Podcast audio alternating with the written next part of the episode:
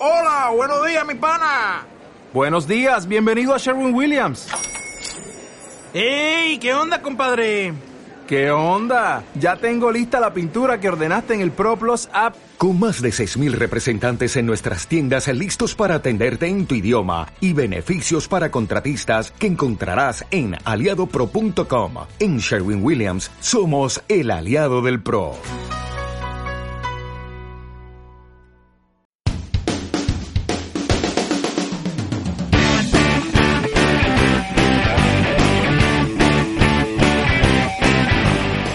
Muy buenas a todos y bienvenidos a Due Diligence, tu podcast sobre carreras profesionales en el sector financiero. Mi nombre es Edu Riera, tengo tres años de experiencia en banca de inversión y actualmente soy analista de equities en un fondo de inversión en Londres. Muy buenas, yo soy Alex Acuña, estudiante de Ingeniería Industrial y analista en un hedge fund basado en Ámsterdam. Y yo soy Jorge Robles, tengo cuatro años de experiencia en banca de inversión y actualmente me dedico a gestionar mi patrimonio y el de familiares y amigos. El objetivo de este proyecto es explicar a todo aquel interesado en empezar una carrera en el mundo financiero los puntos claves para entender el sector y superar con éxito las entrevistas. Muy buenas a todos y bienvenidos a un capítulo más. Hoy estamos en un sitio muy especial, nada más y nada menos que nos han invitado a la casa de Advalor. Yo creo que ya no hace falta ni siquiera presentar a este fondo, ¿no? porque es, los principales fondos de España con, con una trayectoria de sus gestores, con, con una capacidad de generación de ideas y de, y de, bueno, de contribuir de, de, todas maneras, tanto pues, desde el punto de vista inversor ¿no? como con otras iniciativas, como da valor. Bueno, en general yo creo que todo el mundo, todo el mundo los conoce. Y estoy con, con Investor Relations, que es eh, Ignacio Lave. Bienvenido, Ignacio. ¿Qué tal? Hola, hola Alex. Eh, muchas gracias por tenerme, muchas gracias por, por contar con, conmigo y con nosotros para vuestro podcast y, y, y nada, la verdad es que por nuestra parte encantados. Genial, pues sí, muchísimas gracias a vosotros pues, por abrirnos la puerta. Estamos aquí en unas oficinas maravillosas viendo a, a Madrid. Y bueno, yo creo que quizás eh, tu puesto ¿no? de Investor Relations, quizás para la gente que sean todavía estudiantes, pues igual es un poquito menos conocido, ¿no? Mm. Eh, quizás no hay, no hay un conocimiento tan, tan detallado. Pero antes de entrar en, en, ese, en ese punto, quizás deberíamos hacer un repaso a tu trayectoria académica, profesional, para ver cómo, cómo llegaste a tu puesto actual. Bueno, yo, yo originalmente soy de Bilbao. Eh, mis padres enfatizaron mucho de- desde pequeños conmigo con mi hermano mayor pues en idiomas, ¿no? Yo fui al colegio francés y luego al liceo, francés de Bilbao. Eh, por lo tanto, ya pues aprendiendo francés desde muy pequeño, desde los cuatro años, y luego ya pues a partir de los 10 o 12, si no recuerdo mal, inglés. Por lo tanto, esa parte bastante cubierta. Después del liceo yo no sabía mucho qué hacer o qué no hacer y estudié Derecho, más que nada pues porque es una carrera generalista, es una carrera al fin y al cabo que te abre más puertas que te cierra y, y en un momento en Derecho, en, en segundo, en tercero de carrera, sería pues no sé si 2009, 2011, algún año eso, justo un poco después de, de- de la crisis económica del 2008, pues ahí me dio por buscar en, en YouTube y en, y en diferentes medios, pues oye, ¿qué es, qué es lo que ha pasado? Oye, no entiendo cómo ha pasado esto y, y nadie se había podido anticipar a esto y nos había pillado todos el toro, eh, tanto en España como en el resto del mundo, ¿no? Sí. Y, y ahí encontré un vídeo de un, de un- inversor americano, no sé si sabrás quién es, se llama Peter Schiff. Sí, Eh, sí. Bueno, el famoso vídeo de Peter Schiff was right. Muy austríaco. Muy austríaco, eh, bastante fundamental, más austríaco que, que Value. Pero bueno, él siempre, pues bueno, es, es- es- un hombre pues que entre 2002, 2003 hasta 2008 pues salía mucho en Estados Unidos diciendo vamos a tener una recesión, los fundamentales están mal, el ciclo nos va a pillar un poco con el pie cambiado, etcétera, etcétera. Y pues un poco se reían de él diciendo, oye, Estados Unidos está más fuerte que nunca y, y de aquí abajo no vamos y te estás equivocando, etcétera, etcétera. Y bueno, pues efectivamente estuvo, estuvo en lo cierto en el 2008, ¿no? Cuento esto pues porque él hablaba siempre dos cuestiones. Eh, el ciclo económico, eh, desde el punto de vista de la escuela austríaca, y luego los fundamentales. Yo en ese momento pues no sabía qué era ni lo uno ni lo otro. Dije, bueno, pues ciclos económicos es verdad que, que, que existen en, en, economía, eso me acuerdo de cuando era chaval, pero la escuela esta austríaca no, no, sé de qué va. Y los fundamentales tampoco sabía lo que eran. Y esto ya te digo, pues me pilló en segundo o tercero de carrera, lo buscas un poco en Wikipedia, llegas a The Intelligent Investor de Benjamin Graham, eh, te lo lees, te gusta, te encaja, dices, bueno, pues entiendo mucho de lo que está diciendo y parece ser que tiene sentido. Eh, luego, pues, pues cogí, yo creo, el primer libro que cogí fue Economía en una lección de Henry Hazlitt y dije, bueno, pues parece ser que esto que dice este otro tipo también tiene mucho sentido y seguí leyendo, seguí leyendo y ya para mi último año de carrera yo sabía pues que me quería dedicar eh, más a la parte de finanzas, eh, probablemente no desde el punto de vista de, de gestión y análisis, eh, pero sí me, me, quería involucrar profesionalmente en eso y dejar un poco más de lado lo que es la abogacía, que si acaso es lo que yo creo que habría seguido si no, si no hubiera conocido esto.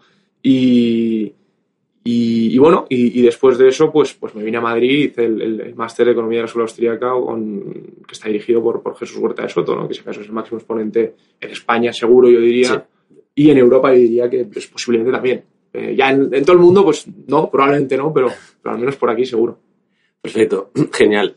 La verdad es que es fascinante el mundo de, de la inversión porque yo creo que llega gente de, de, muchas ramas y por, por muchos caminos distintos. Y al final siempre acaban de alguna manera encontrándolo y enfocándose. Yo creo que como que te enamora muchas veces, ¿no? La economía, la escuela austríaca, bueno, todos estos temas. Es que... Generan mucha pasión, ¿no?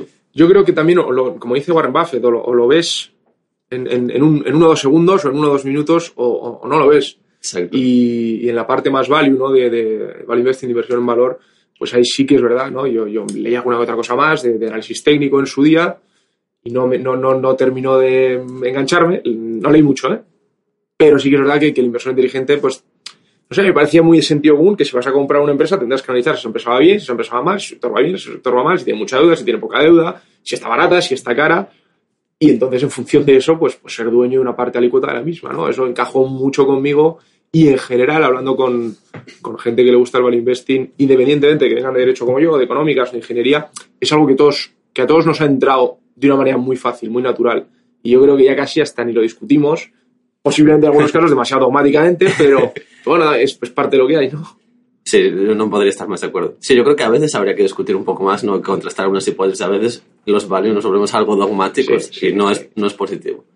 Pero, pero sí, totalmente. Y comentas, bueno, la parte de análisis técnico y tal. Yo, a cualquiera que esté tentado por esos caminos, eh, le recomiendo un vídeo de, de Álvaro Guzmán, que da una bueno. charla en, el, en CEU San Pablo, creo. Y bueno, le dice que, que le quiera ser inversor, que eso, que lo descarte de inmediato y, sí, sí, sí, y que se dedique a estudiar y, y, a profundizar en la economía, en, en las finanzas de verdad y, no en ese, en ese tipo de historias. Acabo de aprovechar aquí, pero creo que es muy peligroso para la gente que está empezando que se enfoque por el camino equivocado.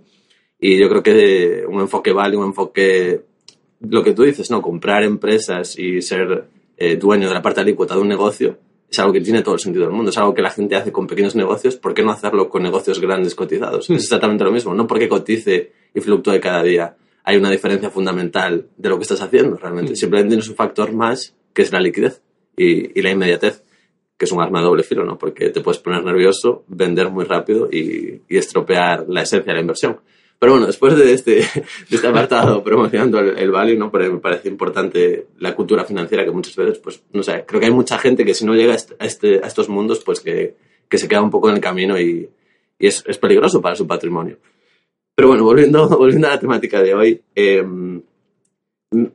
entonces el, el, el, punto fundamental que te llevó a, a valor sería sería estudiar con Jesús Huerta de Soto, mm. ese máster, ¿no? Y es decir, yo, yo, yo en el máster, al fin y al cabo, conocí a una persona que trabajaba aquí y, bueno, este máster fue justo el año 2014-2015, ¿no? Mm. Entonces, eh, yo empecé en septiembre de 2014, finalicé en julio de 2015.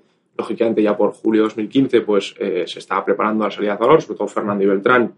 Eh, Fernando Bernardi y Beltrán Parajes, que son las, las, dos personas que no tenían un compete, más luego Carlos Romero, que venía también de Bestinver, Andrea mm. Que venía también de Bestinver, etcétera, etcétera.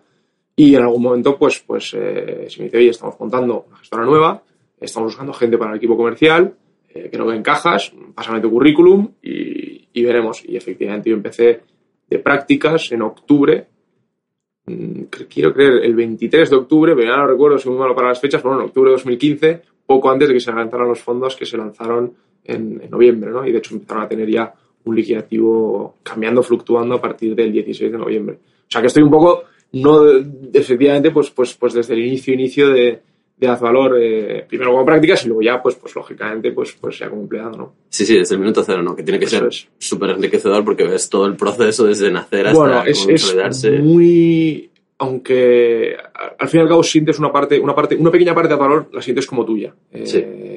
es, es, es un poco tal y como lo veo yo no porque has estado ahí desde el primer día revisando documentos, buscando pues, el, el, primer día de todos tildes y revisando datos y que esté todo bien, un poco, oye, pues las típicas revisiones de última hora que se pueden delegar a casi cualquier persona, ¿no? Y a lanzar el, lo, todos los vehículos, a empezar a hablar con todos los inversores, a empezar a atender a toda la gente, a empezar a moverte de, de, de la oficina y hasta cierto punto, pues, pues, pues, pues sí que la sientes Azalor, pues, un poco mío será siempre, Sí. simbólicamente hablando, ¿no? Sí, sí. Porque dices, bueno, pues, pues he estado ahí desde el inicio y parte lo he levantado yo. Es una parte pequeña, lógicamente, Bueno, pero sí. parte lo he levantado yo, ¿no? Qué bueno, qué bueno. Vale, perfecto. Y, y cuéntanos un poco, cuando entraste de prácticas, ¿no? ¿cuál es el proceso o cómo es el proceso de selección para, para un fondo como este? Bueno, pues, pues sí que es verdad que el, el- el proceso de selección, eh, sencillamente hay dos en, en Azalor, ¿vale? El mío entrando como prácticas o, o, o sencillamente un junior, que sería pues, más o menos el mismo, que es una entrevista eh, con las personas que van a ser un poco tus responsables, ¿no? En mi caso fueron eh, Oscar Romero, si no recuerdo mal, eso es, y, y poco más. Una entrevista, pues, analizando un poco tu currículum, tu experiencia previa, y sobre todo ya la entrevista claramente enfocada a, a ver si esto te gusta y, y- y si no te gusta, eh, si eres más o menos una persona pues empática, si es una persona pues, más extrovertida, que es un poco lo que, lo que vas a tener que tocar eh, dentro de la parte del negocio, que es esa, esa relación con todos los inversores. Y, y la verdad es que nosotros no tenemos los famosos pues, dinámicas de grupo, mm, idiomas, etcétera, etcétera. Yo estaba un poco preocupado porque, como yo fui al colegio francés, no me he sacado nunca ningún título francés. Eh, Bueno, me saqué uno hace muchos años, pero yo, yo, yo hice la selectiva francesa y dije, bueno, verás, me van a empezar a pedir títulos, cosa que mi madre me ha dicho toda la vida que me tenía que sacar. Y yo, mamá, soy bilingüe, no, no me hace falta que me saque nada. En medio de la entrevista me pongo a hablar en francés y se, se acabó. En, en dos minutos me van a decir que está todo bien. Eh, no me dijeron nada. Con el inglés me ha pasado siempre lo mismo. Que sencillamente, pues, pues también tengo un nivel yo creo, razonablemente bueno, pero tampoco he tenido nunca idiomas. O sea, idiomas, eh, títulos Sí. y, y no se me preguntó nada de eso y se dio por hecho pues que más o menos estaba bien y luego pues lógicamente se, se confirma ¿no? que, que, que, pues al fin y al cabo a día de hoy yo viajo bastante por la parte internacional y me toca pues, pues hablar francés e inglés y ahí no hay ningún problema pero sí que es verdad que en una entrevista unos yo que sé 20 30 minutos más o menos se, se decidió todo para, para mí y con el resto de, de- de personas un poco junior tres cuartos lo mismo Eh, con los senior el proceso sí que lógicamente es un poco, es un poco diferente, eh, por fin y al cabo vienes de otras, de otras entidades, Sí. eh, no vienes desde abajo, imagino que en la entrevista pues se preguntarán otro tipo de cosas, pero, pero sigue siendo también una entrevista, es decir, no, no, no hay dinámicas de grupo, ni hay, ni hay siete reuniones, una con el departamento de recursos humanos, otra con el socio, otra con el socio adjunto, al, al final el director general te acaba haciendo una entrevista, es decir, eso, eso no existe aquí, la verdad. Te hace una entrevista quien, quien, con quien vas a trabajar y es esa persona la que, la que al fin y al cabo tiene que decidir si en esos 30 minutos eres alguien que vale y eres de fiar o, o, o no. O sea, seguimos siendo a ese efecto un poco antigua usanza. No sé si bien o mal, pero, pero es el proceso Yo, yo, en mi humilde opinión, diría que bien, me parece un método correcto, porque al final, si tú haces una serie, mi opinión, ¿eh? si haces una serie de entrevistas muy, muy engorrosas, un proceso muy largo, al final, vale, igual filtras muchos candidatos, pero no te estás quedando con la esencia de ninguno. Mm. Y yo personalmente, si algún día quisiese fichar a alguien, ojalá, eh, querría ver eso, que, que es una persona que pueda confiar, una persona empática, una persona que tenga unos valores alineados con los míos, que, que los intereses estén alineados. Mm. Y eso realmente lo voy a comprobar con una cercanía humana, no con una serie de procesos estandarizados. No, a ver, entiendo que una institución, pues tipo un banco muy grande, Sí, sí. los procesos sean, porque si no te llegan una infinidad de currículums y no 300 pu- currículums al día, Claro. pues lógicamente tienes que filtrarlo de alguna Exacto, manera. exacto. claro, ¿no? Pero yo creo que el factor fundamental para elegir a alguien, yo creo que es ese. Y de hecho es, lo que me gusta de, de sitios más independientes, pues que, que ofrecen ese tipo de oportunidades, pienso, de, de hacerte valer pues de otra manera, ¿no? No tanto sobre el papel, sino en persona. También no, hay, no hay que olvidar ¿no? que este sector, eh, al menos desde el punto de vista de la gestión independiente, Mm. ¿no? Lo- lo- los que somos gestores independientes, es un negocio bastante de personas, tanto desde el punto de vista de gestión y análisis como, como desde el punto de vista de relación con inversores, como la gente que está en la parte más de atrás, ¿no? como, como Sergio Fernández Pacheco, que es nuestro director financiero, eh, que está pues, en el típico puesto que, que nadie ve, pero es que todo esté bien, que no hay Claro. ningún problema de compliance, que no hay ningún problema eh, a efectos de la gestora, eh, que todos los pagos lógicamente estén bien hechos, llevar bien las cuentas, es decir, toda esa parte por detrás que, que- que no se ve, pero también necesitas una persona ahí en la que confíes mucho. Es decir, no, no hay, no hay que olvidar, por ejemplo, pues que, que, que en la anterior gestora de Fernando, antes de entrar, creo, creo que en la anterior etapa en Bestinver, pues bueno, eh, si no recuerdo mal, creo que hubo problemas con parte de compliance, ¿no? Por lo tanto, hasta, hasta la persona típica de compliance que, que nunca se tiene en mente, ¿no? Porque, Claro. porque siempre se tiene más al gestor, análisis, un poco la, la persona con la que tienes una relación, como puedo ser yo, como puede ser Carlos o Beltrán, etcétera. Pero bueno, que, que todo el mundo aporta, aporta eso y ahí tienes que confiar mucho en las personas correctas. Y es un poco lo, yo creo lo que comentabas tú, que, que, que para saber si la persona es la correcta o no, pues algo vas a tener que conocerla, más allá de, de una serie de procesos de selección. Perfecto. Vale, ahora podrías contarnos quizás un poco más en detalle eh, en qué consiste tu puesto, o sea, cómo es el día a día, cuál es, cuál es tu trabajo en concreto. Pero yo creo que es un poco desconocido, no, pero quizás menos conocido que el del gestor o del analista. Sí, sí, sí, efectivamente. Bueno, nuestro trabajo, al fin y al cabo, el, el- gestor eh, lo que tiene que hacer es, es gestionar la cartera y un poco olvidarse de la parte de los, de los inversores desde el punto de vista de que no tiene que andar gestionando personas, sino que lo tiene que- que hacer es estar gestionando una cartera, es decir, ahorro. Y nosotros, por otro lado, eh, sí lo que tenemos que hacer es, es, es más eso, es decir, nuestro perfil dentro de IR, eh, de Investor Relations, es en parte un perfil de educación, es decir, nosotros tenemos que educar mucho a, a nuestro inversor. Hay muchos que ya no necesitan educación de ningún tipo, sí. pero otros sí que la necesitan, ¿no? La gente que nos acaba de conocer, que no termina de entender qué es el value investing, que no termina de entender qué es la bolsa porque es solo, solo renta variable, solo equity, etcétera. Y es una parte de mucha educación eh, desde el punto de vista de lo que hacemos nosotros, porque no dejamos de ser un pequeño nicho de mercado Mm. dentro de todo lo que es la renta variable eh, española, europea, mundial, Sí, etcétera. Por lo tanto, ahí diría más que está enfocado en comunicar, eh, educar y sobre todo tener un conocimiento bastante extenso de, de lo que haces, es decir, tener un poco de pasión por lo que haces, que te guste, que te guste la filosofía de inversión, que la compartas y que realmente te la creas. Claro. Es decir, yo creo que en Advalor no podría haber alguien que está hablando con los clientes, eh, con los inversores y que al fin y al cabo mm, no se creyera lo que está contando, porque quieras que no, Se va a notar. se va a notar. Se va a Es decir, aquí es, es igual, de nuevo, un poco dogmático, como decíamos antes, pero es que te tienes que creer, porque si no, no, no lo vas a retransmitir bien, no, no, no, no lo vas a poder, no, no, no vas a poder explicar a una persona por qué una cartera específica y por qué no otra, no vas a poder, poder explicarle por qué nuestra filosofía y no otra, etcétera, etcétera, ¿no?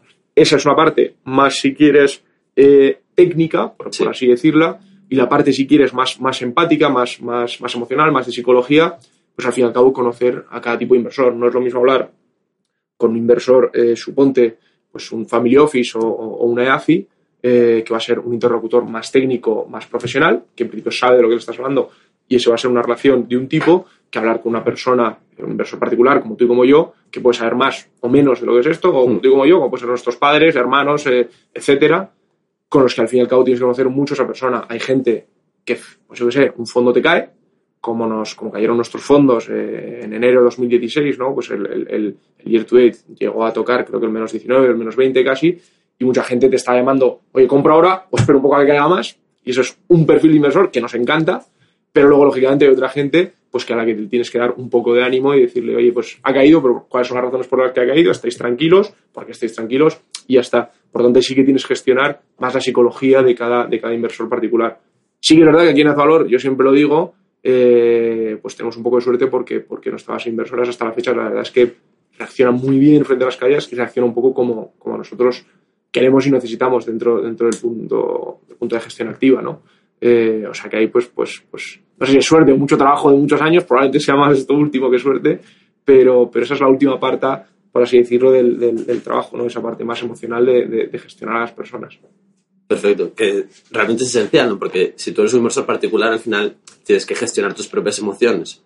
Pero si tú eres un fondo de inversión, tienes que contar con la segunda y la tercera derivada de decir, no solo son mis emociones las que están en juego, sino las de mis partícipes. Y si no tienes una base de partícipes sólida, puedes meterte en un problema, ¿no? Porque Claro, si te decir- retira en el peor de los momentos, pues te vas a ver quizás obligado a vender, a gestionar de otra manera. No puedes entrar con más fuerza en el momento de caer del mercado. Nosotros, nosotros siempre lo decimos, ¿no? Que es que la mitad del trabajo eh, es que lo hace el inversor, Mm. el partícipe del fondo. Y, y es, y es que es así. Es decir, tú no puedes invertir a cinco años vista sabiendo que va a haber una volatilidad, porque estás invirtiendo en renta variable, sabiendo que puedes tener una cartera más defensiva, menos defensiva, etcétera, etcétera. Es decir, aquí hay pues, mil tipologías y mil tipos de value, ¿vale? Sí.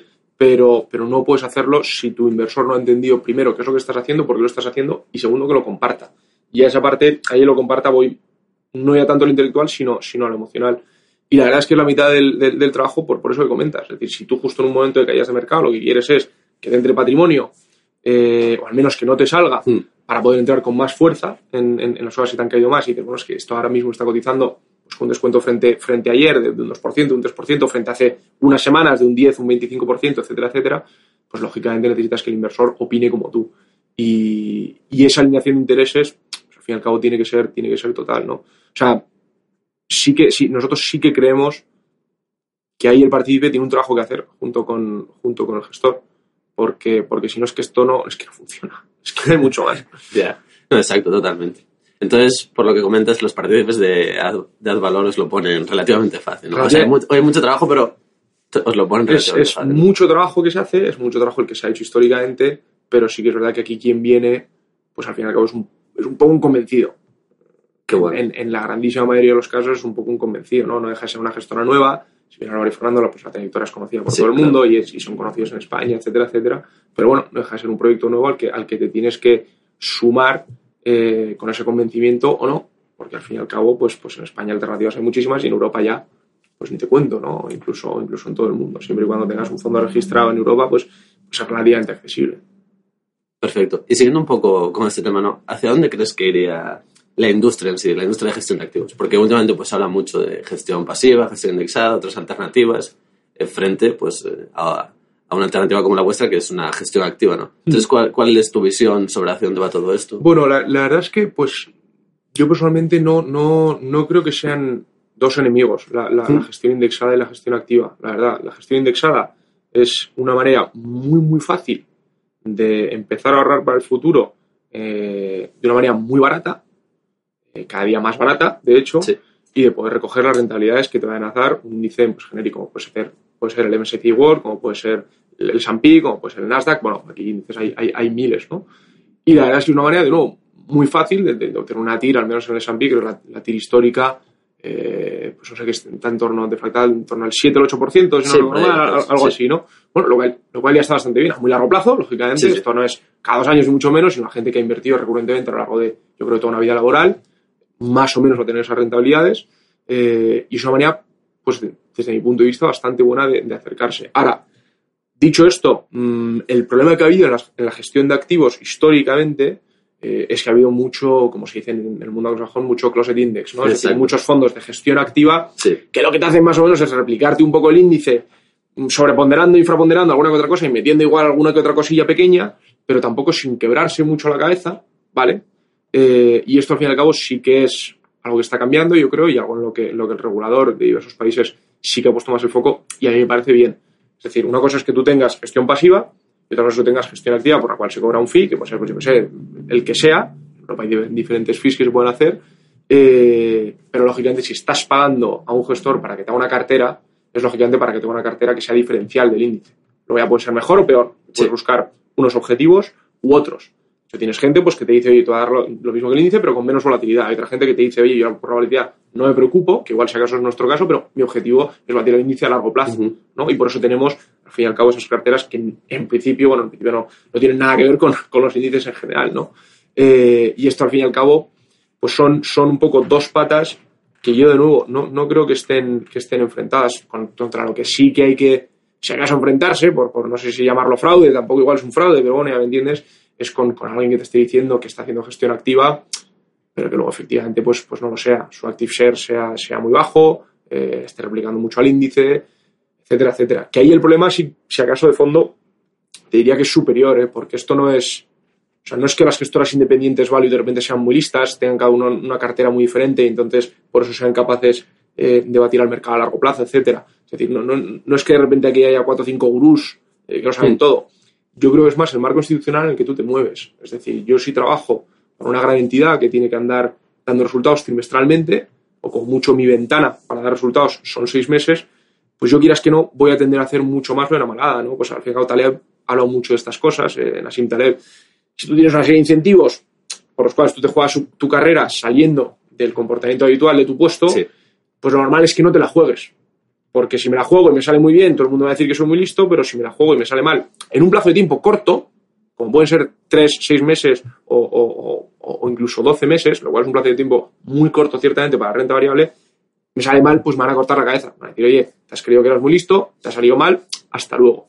Y yo creo que es más ese, ese sistema de incentivos, si acaso es un poco el, el- el perverso Mm. en muchos sitios de gestión de activos, el que hace que luego existan este tipo de dinámicas de, de, pues, pues al fin y al cabo de, de índice encubierto, ¿no? De closet index o de gestión activa un poco, poco gestión pasiva camuflada de gestión activa. Yo creo que si todo eso cambiara, quiero pensar pues que también cambiarían un poco, un poco las, maneras de gestionar en general. ¿Vale? No sé, igual aquí estoy pensando en, en una parte más utópica, no, no, no sé, igual soy muy, muy idealista, pero No, pero yo estoy totalmente de acuerdo. Creo que tienes toda la razón. No creo que la inversión pasiva en sí sea ningún problema. Al contrario, porque le da acceso a la inversión no tienes que ser un inversor muy sofisticado ni siquiera, simplemente tienes que comprar, sentarte y esperar.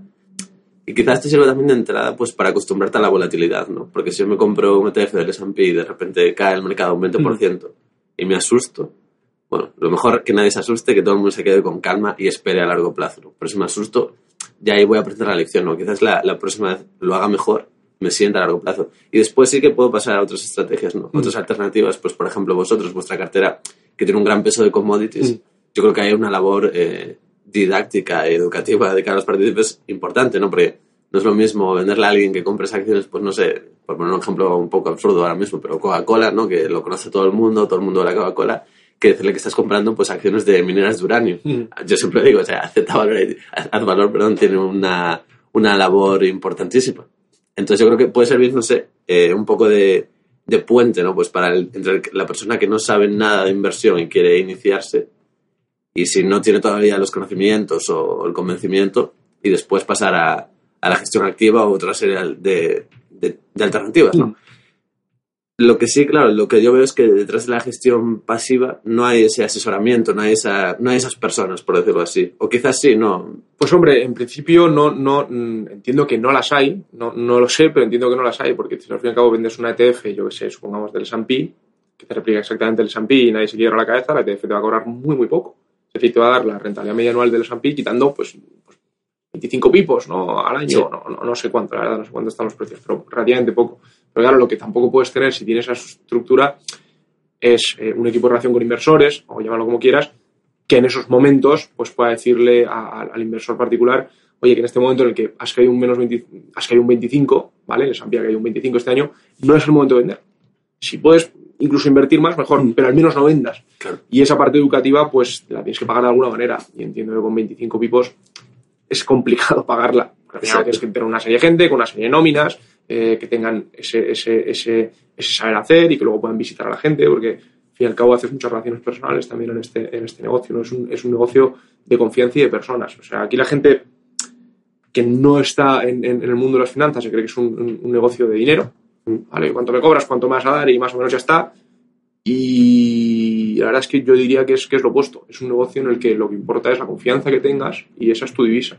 Y para eso necesitas personas a día de hoy, porque la- las personas confían en personas, no confiamos en, en- en robots, ¿no? A día de hoy no sé, no sé ya no me quiero meter en, en- cuestiones que no, que no me, que no me incumben, porque además no, no sé absolutamente nada, pero, pero, pero sí esa parte de confianza es muy, muy importante para esos momentos difíciles. Y es verdad que con, con- con una entidad eh, pues que solo te venda un producto, pero no te venda ningún tipo de asesoramiento, ninguna persona con la que, con la que hablar, pues complicado. Es complicado, efectivamente. No, no podré estar más de acuerdo. Yo creo que la confianza es la esencia de, de este tipo de negocio. ¿Y tú qué, qué dirías que es lo mejor que te llevas entonces de este trabajo? La parte humana, de, Pues- las relaciones. Pues hombre, eh, es una parte mm, muy bonita, es una parte del negocio que, que al fin y al cabo es muy satisfactoria, ¿no? Porque aunque no te estén, eh, cuando las cosas van bien, pues nadie te da las gracias a ti directamente porque la gente sabe que no eres ni analista ni gestor, ¿no? Pero es el que recibe ese mensaje y eres el que se- recibe muchas veces muchos mensajes muy bonitos, muchos mensajes muy de confianza y quien, y quien ve al fin y al cabo eh, como es inversor, pues, pues eh, empieza a confiar cada vez más o incluso cómo empieza a actuar de unas ciertas, de, unas- de una manera, ¿no? Pues por volver a, a este ejemplo, ¿no? Cuando cayeron nuestros fondos en el año 2016, pues la gente con la que hablas y acaba invirtiendo más en ese enero-febrero y es un año que acaba cerrando en un más 20 cuando ha estado en un menos 20, pues hombre, esa gente ya confía mucho en ti, confía mucho en, el, en el tipo de gestión y eso te lo llevas tú. Y, la verdad es que es una parte muy, muy, muy positiva.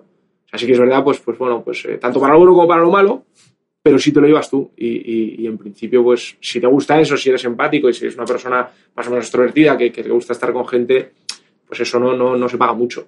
Eh, yo, por ejemplo, pues, pues no podría estar con análisis tropecientas horas al día con, con un modelo eh, pensando y- y casi sin moverme y casi sin hablar con nadie, ¿no? Pues me costaría más. Me gusta mucho leer y es algo que, que hago con todo el gusto del mundo, la verdad, pero no, no leo más de cuatro horas seguidas una atacada. Sí. Por mucho que me guste el libro y por mucho que esté muy centrado. En cambio, el análisis es que te estás probablemente, no, no solo el doble, dos veces y media más, tres veces esa, casi al día, eh, solo pensando pues, pues en empresas, en negocios y, y- y- y en su contabilidad y en sus ventajas competitivas, etcétera, etcétera, etcétera. Si el management es bueno o no, si, si es de confiar o no. Entonces, pues bueno, hay, hay- hay dos perfiles, si acaso, de, de tipo de persona para, para la gestora, sí. Sí, yo creo que el trabajo de analista va mucho en la personalidad, ¿no? De, Sí. de una persona que sea capaz de ser, pues quedas más introvertida, quedarse ahí en su rincón leyendo, pensando y después... Vamos a ver, te tiene que gustar. Ahora Fernando siempre, siempre lo dice, ¿no? Y nosotros lo que hacemos, y el equipo de análisis, es, es opositar. Lo que hacemos es opositar durante X horas al día y, y ya está. Y, y para siempre, además, ¿no? Y claro, y para siempre y, hasta, que me muera, ¿no? Porque claro, no, no opositas como, pues como quien oposita a notario, que una vez lo sacas, pues ya es notario y se acabó y empiezas a ejercer y punto, ¿no? Esto es todos los días tienes que opositar porque si no lo haces, probablemente en algún momento te pille el toro y claro, si te pilla el toro, ya te estás jugando tu patrimonio, eh, el de tus empleados, que al fin y al cabo aquí, pues, pues eh, es verdad que los empleados socios de Salvador tenemos una parte significativa, yo diría que toda, de nuestro patrimonio financiero en los, en los fondos. Eh, lógicamente los gestores pues tiene que ser así, pero también de los 18.000 partidos, 18.000 partícipes, eh, familias que hay detrás. Esa es una Y- y responsabilidad es una enorme. responsabilidad muy grande. Entonces, claro, o, lo haces, o es que en algún momento te va a pillar el toro y ahí te estás jugando pues mucho, mucho tuyo y mucho de, de- de otra gente, ¿no? Eh, Fernando, pues, deciden mucho el skin de game a veces incluso diciendo, "Oye, tenemos alma, alma, nos jugamos la piel en el juego, nos jugamos alma, alma en el juego, no el soul in the game. Entonces, pues hasta cierto punto es así y, y te tiene que gustar.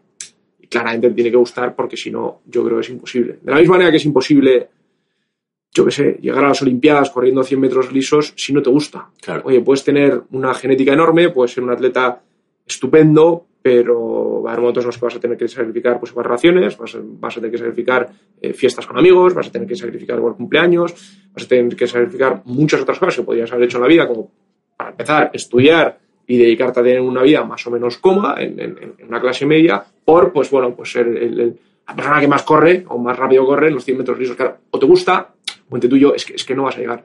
Y en la gestión de activos es un poco eso. Porque hay que olvidar que, que- que entre el 4 y el 6% de los gestores bate al mercado. Entonces, si tu objetivo es batir al mercado, tu estadística ya es complicada. Sí, o sea, estadísticamente tus probabilidades son muy bajas. De nuevo, solo entre el 4 y el, y el, y el 6%, ¿no? Por lo tanto, mucho trabajo y persona, persona lógicamente inteligente, yo creo que eso, eso hay que tenerlo, Sí. eh, y que te guste. Sí, la, pasión, ¿no? Es el factor diferencial. Te, te tiene que gustar mucho. Yo que sé, vamos a los mejores inversores del mundo, ¿no? Pues Howard Marks no está apasionado por lo que hace. Yo diría que sí. Warren Buffett, pues ahí tiene 80 y cuántos, 6. Por ahí, ¿no? 86 años por ahí, y ahí sigue, a la cabeza de Berkshire, con Charlie Munger, que tiene 93 o 94. Eh, yo que sé, Seth Klarman, pues, pues tres cuartos lo mismo. Es decir, es gente, yo creo Y que. es un patrón además que se repite, ¿no? O sea, todos los gestores han seguido gestionando, que no tendrían por qué hacerlo, ni, ni para seguir viviendo, ni, ni para nada, si no quisiesen. Y todos siguen ahí al pie del cañón, ¿no? eso realmente es que, que te motiva, esto es tu motivación. Yo creo que eso es fundamental. Genial. Y bueno, por cerrar un poco, si, si tú tuvieses que recomendarle a alguien ¿no? que, que quiera entrar en ese sector, pues, ¿qué le dirías eh, en general? ¿Y qué lecturas, quizás libros? No sé, Bueno. charlas de YouTube incluso, ¿no? Que Yo le ya- diría, lo, lo- lo primero que le diría es que, que, que entrar aquí si le gusta, ¿vale? Tanto en la parte de relación con inversores, como la parte de análisis, como en general en, en cualquier, en cualquier estilo de gestión, oye, que te guste es lo primero. Mm. Es decir, yo, yo mi camino no era este, como me ha dicho, ¿no? Yo pues, probablemente hubiera sido abogado o algo por el estilo, me habría dedicado al, al derecho, habría sido jurista. Y, y en un momento pues encontré en mitad de carrera una cosa que me, me llamaba más, me gustaba más y empecé a leerlo en mis, en mis ratos libres. Eh, y efectivamente, pues, pues eso yo creo es lo primero. Es decir, esa, esa pasión o, o que te entre por el ojo tiene que ser un poco lo primero. Eh, dicho esto, canales de YouTube, pues eh, el nuestro eh, tiene desde vídeos de Álvaro diciendo, oye, qué es el value investing, hasta vídeos de Fernando diciendo cuáles son las cualidades emocionales o, o el, o el perfil emocional de un inversor en valor. ¿Vale? Esto no ha cambiado mucho. Tú te lees de nuevo Benjamin Graham, el inversor inteligente, el, mercado sigue siendo un poco un maníaco depresivo y tú tienes que saber cómo jugar con eso y es que no ha cambiado y probablemente es que no vaya a cambiar Sí. porque bueno tengo- igual sí pero, pero yo, yo apostaría que no eh, a yo que sé a un vídeo del Tran pues, pues hablando sobre, sobre la, la magia del interés compuesto no que es algo que pues no me preguntes por qué pero no nos enseñan en el colegio eh, que es o sí nos enseñan, pero no nos lo enseñan igual como se debería enseñar, con una serie de ejemplos por los cuales ves que el interés compuesto a lo largo de toda una vida, pues efectivamente funciona muy bien para, para acumular y hacer crecer el capital y bueno, pues luego poder jubilarte o comprarte una casa o vivir un poco de una manera más holgada, etcétera, etcétera, ¿no? Eso pues para empezar, eh, yo que sé, mm, el, el podcast de, de John Mihaljevic, de- del MOI, es un, es un podcast que, que siempre ha gustado. Alguna vez lo he escuchado, aunque no tengo tanto tiempo para podcast, porque son normalmente por ahí media, dos horas y no tengo muy bien dónde sacar el tiempo. Claro. Pero, pero hombre, blogs, Value Walk, yo que sé, Vintage Value Investing, Masters Invest, es uno que me gusta mucho. Este es un, un- un americano que al fin y al cabo yo creo se dedica a leer muchísimo tiempo. Él cogió una serie de, de ideas de muchos autores y luego al fin y al cabo te dice, pues esta idea es que la comparten todos estos gestores, ¿no? Y te la vas sacando poco a poco y a mí me gusta porque además me hace muchos posts, etcétera, etcétera. Y ya pues, pues en lo más pues, personal, si acaso, por, por, por el hecho de volver eh, a, a lo que es valor con esas dos líneas intelectuales, ¿no? De, de la escuela austríaca y de, y de Value Investing, pues bueno, de Value Investing los clásicos, Graham, eh, Inversor Inteligente, Peter Lynch, eh, bueno, con Wall Street, eh, The Most Important Thing de Howard Marks, a mí me gusta muchísimo, de hecho es de los, de los que más me gusta. Eh, deja de ser un anecdotario de cómo he hecho dinero y empieza a ser un, bueno, qué es el concepto de invertir y, y qué tienes que tener muy claro para hacer esto bien La psicología del mercado no hace mucho. mucha parte de psicología y, y- y mucha parte de efectivamente qué es lo que estamos haciendo un poco por detrás del punto de vista del proceso, ¿no? Lo cual, lo cual es muy importante. Un poco de behavioral, pues eh, yo que sé, ahí tienes pues, Kahneman, Pensar rápido, pensar despacio, Sí. pequeño libro, The Little Book of, of Behavioral Investing de James Monter, que es muy, muy finito, muy pequeñito. Y hombre, y si ya se quiere meter a alguien en, en, en la parte más de escuela austríaca, pues empezaría por, por economía no elección, que es muy facilito, dinero de Menger o, o que ha hecho el gobierno con nuestro dinero de, de Rothbard, que son tres libros que te lees en semana y media. Y si esto te gusta, pues hombre, pues ya te vas a Acción Humana, que son ya 800 páginas que te tiene que gustar, Hombre, Economía y Estado, eh, de Rothbard, y, y luego sí que es verdad, pues bueno, con respecto al ciclo, pues Dinero, Crédito Bancario y Ciclo Económico de Huerta de Soto, pues yo creo que sigue siendo un poco el, el- el- libro más actual con respecto al ciclo económico desde el punto de vista austríaco y el más extenso, Mm. tanto en parte teórica como en parte práctica. ¿no? Pero bueno, esto ya son. Esto ya es solo para, para fans, por así decirlo. ¿no?